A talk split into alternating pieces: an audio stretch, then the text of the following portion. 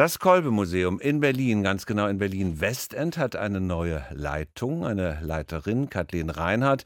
Bisher Kuratorin bei den staatlichen Kunstsammlungen in Dresden. Sie hat das Haus in Berlin jetzt übernommen. Und zu lesen war, sie fände es, Zitat, einen Traum, im ehemaligen Atelierhaus des Bildhauers, das sich sowohl mit dem Werk Kolbes beschäftigt als auch zeitgenössische Kunst zeigt, zu arbeiten. Einen Traum. Kathleen Reinhardt, herzlich willkommen bei RBB Kultur. Hallo, Herr Klaus. Was ist daran so traumhaft?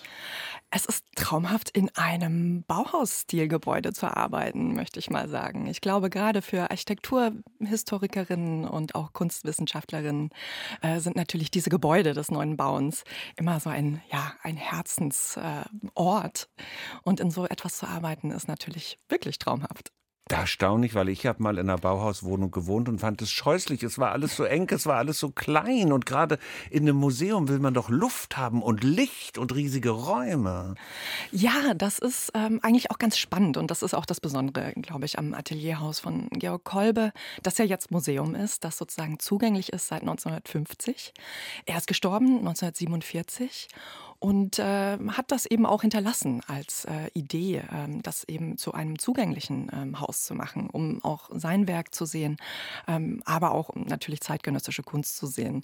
Und äh, wenn man das äh, proportional vergleicht, äh, die Räume, in denen er eben gelebt hat und die Räume, die jetzt Ausstellungsfläche sind, also seine ehemaligen Arbeitsräume, seine Atelierräume, ist das genau so. Also diese Privaträume sind wirklich ganz, ganz klein und sehr zurückgestellt und die Arbeitsräume, die Atelierräume, Atelierräume sind wirklich sehr groß und sehr luftig. Und bei uns ist ja auch nochmal das Besondere dieser wunderbare Garten, zu dem auch das Atelierhaus seinen Kontakt aufnimmt durch die großen Fenster zugänglich machen. Da haben Sie mir gerade ein ganz interessantes Stichwort gegeben. Ich kenne immer noch Menschen, die ja so eine Art Hemmschwelle haben, in ein Museum zu gehen. Die sagen, ach, da werde ich belehrt, das ist langweilig, nee, da ist es muffig. Was sagen Sie denen? Wie machen Sie das Kolbe-Museum zugänglich oder noch zugänglicher, als es ohnehin schon ist? Ja, ich glaube, das ist auch immer die, die große Schwellenangst. Äh, die hat ja dann auch noch einen Namen, natürlich auch in der Museologie. Wie bekommen wir auch Menschen eben ins Museum, die die sich nicht so sehr für das Museum interessieren ähm, und äh, die eben auch gerade ähm, beim Kolbe-Museum ist es ja auch nochmal architektonisch etwas schwierig, ähm, weil Georg Kolbe das ja zusammen mit äh, seinem Architekten Ernst Rentsch äh, als er Rückzugsort gedacht hat und gebaut hat. Also es ist eine Mauer drumherum. Man muss tatsächlich die kleine Tür, das kleine Tor erst finden, um eintreten zu können. Das ist natürlich für uns auch eine Herausforderung.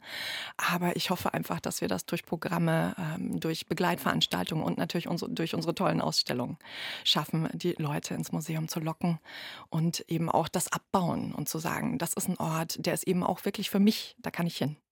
Was lockt Sie denn persönlich in ein Museum?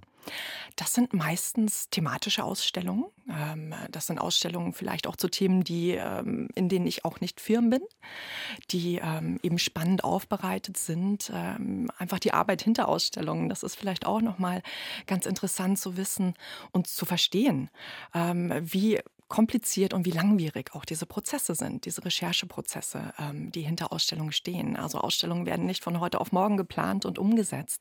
Das sind meistens Jahre, die da hineinfließen. Ähm, also zwei, drei Jahre sind so eine Mindestlaufzeit auch von einer Ausstellungsvorbereitung. Deshalb war natürlich auch äh, die ganze Corona-Krise ein, ein sehr großer Einschnitt für die Museumswelt, weil dann natürlich alles aus dem Takt gekommen ist. Sind Sie schon im mhm. Takt? Haben Sie schon was im Köcher, womit Sie uns locken wollen, wo Sie sagen, Leute, freut euch drauf. Wir haben natürlich sehr viel auch schon bereits geplant. Also momentan läuft ja unsere große Ausstellung zu Laiko Ikemura, einer japanischen Künstlerin, die schon sehr lang in Berlin auch ähm, ansässig ist und hier arbeitet, die an der UDK Professorin war und die jetzt eben im Kolbe Museum einen äh, tollen großen Auftritt hat. Äh, und wir haben auch wirklich un unterschiedlichste Arbeiten von ihr versammeln können, die einfach dieses Bildhauerische zeigt, aber auch ihre Arbeit auf Leinwand. Und äh, da lade ich einfach wirklich ein, sich verführen zu lassen äh, von diesen Transfigurationen, äh, die eben Laiko Ikemura hier in den Raum stellt, ähm, zwischen menschlicher Gestalt und Tierfigur. Ähm, also wirklich Prozesse, die in einem schwebenden Zustand sind, möchte ich sagen. Und die nächste Ausstellung ist auch schon natürlich geplant. Äh, wir eröffnen Mitte Mai und das wird eine ganz fantastische Ausstellung, weil es eine Übernahme ist oder eine Zusammenarbeit, eher gesagt, mit dem Leopold-Museum in Wien. Und es ist eine Ausstellung, die der großen Tilla Durieux gewidmet ist. Ach, wunderbare Schauspielerin. Da freuen sich, glaube ich, auch sehr, sehr viele drauf, ähm, einfach Durieux hier in der ganzen Breite auch nochmal zu zeigen. Also wirklich sie als eine Jahrhundertfrau, als jemand, äh, der auch eine der meist abgebildetsten Frauen in den 20er Jahren war. Aber die dann durch den Terror der Nazis ja ein ganz schweres Leben hatte, ein, ein, ein ja eine Tragödie eigentlich. Eine Zeit lang hat sie im mal dann später jugoslawischen Gebiet gearbeitet als Näherin. Sie hat kleine Puppen hergestellt, sie hat Puppenkleidung hergestellt, also die in den 50er Jahren oder nach dem Zweiten Weltkrieg nicht mehr wirklich anerkannt. Eine wirkliche Tragödie. Wird auch dieser politische Aspekt gespiegelt werden? Ja, also wir sind jetzt gerade dabei und es ist sehr schön, dass Sie das ansprechen, eigentlich auch äh, mit Jugoslawien und ihrem Exil ähm, eben nach, äh, nach Zagreb und äh, äh, es war noch nicht mal so, dass sie nur Näherin war dort. Sie hat tatsächlich ein Hotel geleitet. Ach, das wusste ich noch nicht. Das Hotel Kristall. Und das Hotel Kristall wird natürlich einen Auftritt bekommen in dieser Ausstellung, um natürlich auch nochmal diese Fluchtgeschichte zu thematisieren, äh, um eben auch nicht nur die junge, schöne, erfolgreiche Tilla Dorieux vor dem Zweiten Weltkrieg Die Männer in den Wahnsinn getrieben hat, wie behauptet wird. Die Männer in den Wahnsinn getrieben hat, äh, mit äh, natürlich dieser kleinen Anekdote auch, dass eben Kassierer, also einer der wichtigsten Kunsthändler ähm, der 20er Jahre, eben ausgebrochenem Herzen, also ihr Ehemann zu dieser Zeit oder ihr Ex-Mann äh, sich eben auch das Leben genommen hat äh, aus gebrochenem Herzen. Schillernde Persönlichkeiten, eine schillernde Zeit, besondere Persönlichkeiten interessieren Sie. Ich weiß, in Ihrer Vergangenheit hat eine auch sehr besondere Frau schon eine große Rolle gespielt, Angela Davis. Wie kam es dazu?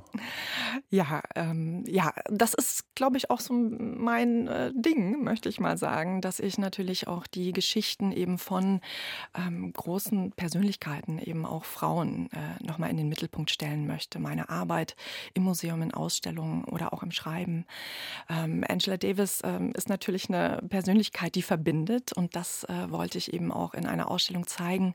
Ich konnte am Albertinum in Dresden eine Ausstellung äh, realisieren mit dem Titel Eine Million Rosen für Angela Davis, die anspielt. Und äh, da wissen Sie vielleicht auch mehr, Herr Klaus, auf natürlich die Postkartenaktion, die in ja, der DDR ich alt aus, offensichtlich. gestartet wurde, auch in den frühen 70er Jahren zur Befreiung der Kommunistin Angela Davis äh, aus äh, dem Gefängnis in den USA. Da haben wir alle eine Postkarte mhm. geschrieben, die kleinen Pioniere und selbst die, die keine Pioniere waren. Die Frau ist mir damals als Heldin tatsächlich erschienen. Äh, sie war ja eine Ikone, sie stand für Freiheit. Und je älter wir allerdings wurden, haben wir uns oft die Frage gestellt, ja, sie steht für Freiheit, aber wir haben hier gar keine Freiheit. War das eigentlich auch ein Problem für Angela Davis? Ja, also und das äh, war eigentlich auch ähm, der Ursprung dieser Ausstellung, möchte ich mal sagen. Auf der einen Seite dieser große Propagandaapparat natürlich, der von Seiten der DDR aufgefahren wurde, um sich auch zu positionieren.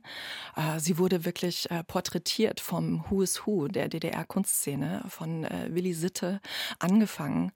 Und, äh, und ich wollte einfach diese zwei Pole nochmal zusammenbringen. Auf der einen Seite wirklich diese überhöhte, nur abgebildete äh, Figur und auf der anderen Seite aber auch die Bedeutung von ihr für zeitgenössische Künstlerinnen, ähm, vielleicht auch für meine Generation, die Angela Davis eben nicht durch ihr ikonisches Äußeres wahrgenommen hatte, den großen Afro, sondern eben auch gerade durch ihren Beitrag für ein, eine feministische, intersektionale Forschung. Und das ist natürlich auch äh, für die zeitgenössische Kunst gerade ein ganz ganz wichtiger Aspekt, äh, um den sich sehr viele Künstlerinnen auch drehen.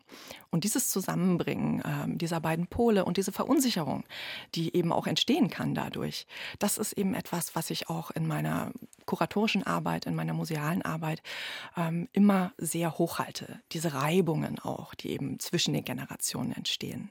Zu Gast bei mir ist Kathleen Reinhardt. Sie ist die neue Chefin des Kolb-Museums in Berlin im Westen. Und sofort fand das irre spannend, was Sie jetzt erzählt haben über die Durieux, über Angela Davis. Und sofort bin ich jetzt mal ganz frech und habe eine Bitte an Sie. Ich wünsche mir eine Ausstellung über eine tolle Berlinerin, Schauspielerin, Schriftstellerin, Malerin. Und ich finde in Berlin sträflich vernachlässigt, nämlich Lilly Palmer, die Schauspielerin, deren Leben ja auch ganz, ganz viel Zeitgeschichte reflektiert. Ne? Sie musste als Jüdin Deutschland verlassen, hat in England Karriere gemacht, dann in den USA und ist in den 50er Jahren zurückgekommen. Oh, mein Papa und so weiter. Tolle Filme, tolle Fernsehrollen. Nehmen Sie die mal bitte in Ihre Zukunftsplanung mit auf. Das fände ich hochspannend, über diese Frau was zu machen. Das wird natürlich umgehend notiert, würde ich mal sagen. Ähm, aber genau solche Geschichten sind natürlich das, was wir auch am Kolbe-Museum suchen. Ähm, ein ganz großer Teil auch unserer Forschungstätigkeit, das sind ja nicht nur Ausstellungen, die wir betreiben. Wir betreuen ja auch nicht nur den Nachlass von Kolbe, sondern eben auch Werke von gerade Bildhauerinnen der Moderne, die untergegangen sind äh, für sehr lange Zeit.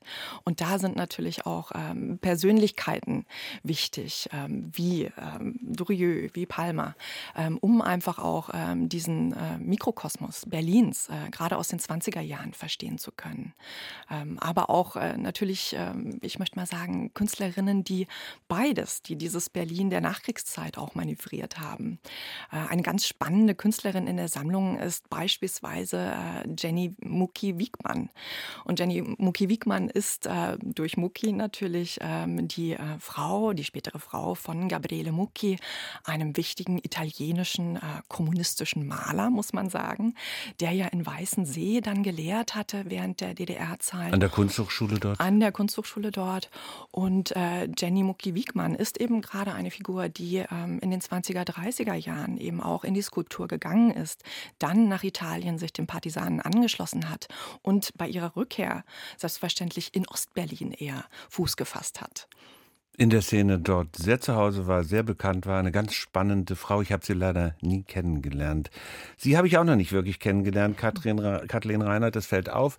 Ihr Privatleben halten sie bedeckt und da wollen wir uns auch dran halten. Das geht uns nichts an. Das finde ich auch völlig legitim, dass Persönlichkeiten des öffentlichen Lebens sagen, nee, ich mache meine Arbeit. Aber was ich schon gern, das geht ein bisschen vielleicht ins Private, fragen möchte, wie sind Sie denn dahin gekommen? Konnten Sie sich darum bewerben? Sind Sie gefragt worden, die Leitung zu übernehmen? Wie, wie ist sowas abgelaufen? Das sind ähm, auch sehr komplizierte Prozesse oh. oft, möchte ich sagen. Aber es war tatsächlich eine Ausschreibung, auf die ich mich ganz äh, offiziell beworben habe. Und dann kommen natürlich verschiedene Bewerbungsrunden. Dann muss man seine Vision für das Museum vorstellen, äh, verschiedene Programmideen präsentieren und natürlich auch äh, sich äh, vor einer mehrköpfigen Jury ähm, ja, äh, präsentieren und natürlich auch gerade für das Haus nochmal ähm, ja, eine Zukunftsvision entwickeln. Wissen Sie, an wen geklappt. Sie mich erinnern? Der Dame bin ich mal ganz kurz begegnet, ich durfte ihr mal die Hand geben. Sie erinnern mich an Audrey Hepburn, die wunderbare Schauspielerin, weil sie haben, wenn man sie so sieht im ersten Moment, denkt man, ach, so ein junges Mädchen und so eine zarte Erscheinung. Und wenn ich ihnen zuhöre, habe ich das Gefühl, sie können auch ganz schön knallhart sein, oder? Das äh, würde ich mal sagen. Nein, aber ich glaube, davon äh, lebt das so ein bisschen bei mir, dieser Überraschungsmoment. Kathleen Reinhardt, bisher Kuratorin bei den staatlichen Kunstsammlungen in Dresden. Jetzt hat sie ein wichtiges Haus in Berlin übernommen, in Berlin-Westend, das Kolbe-Museum. Vielen, vielen Dank, dass Sie da waren. Danke für die Einladung.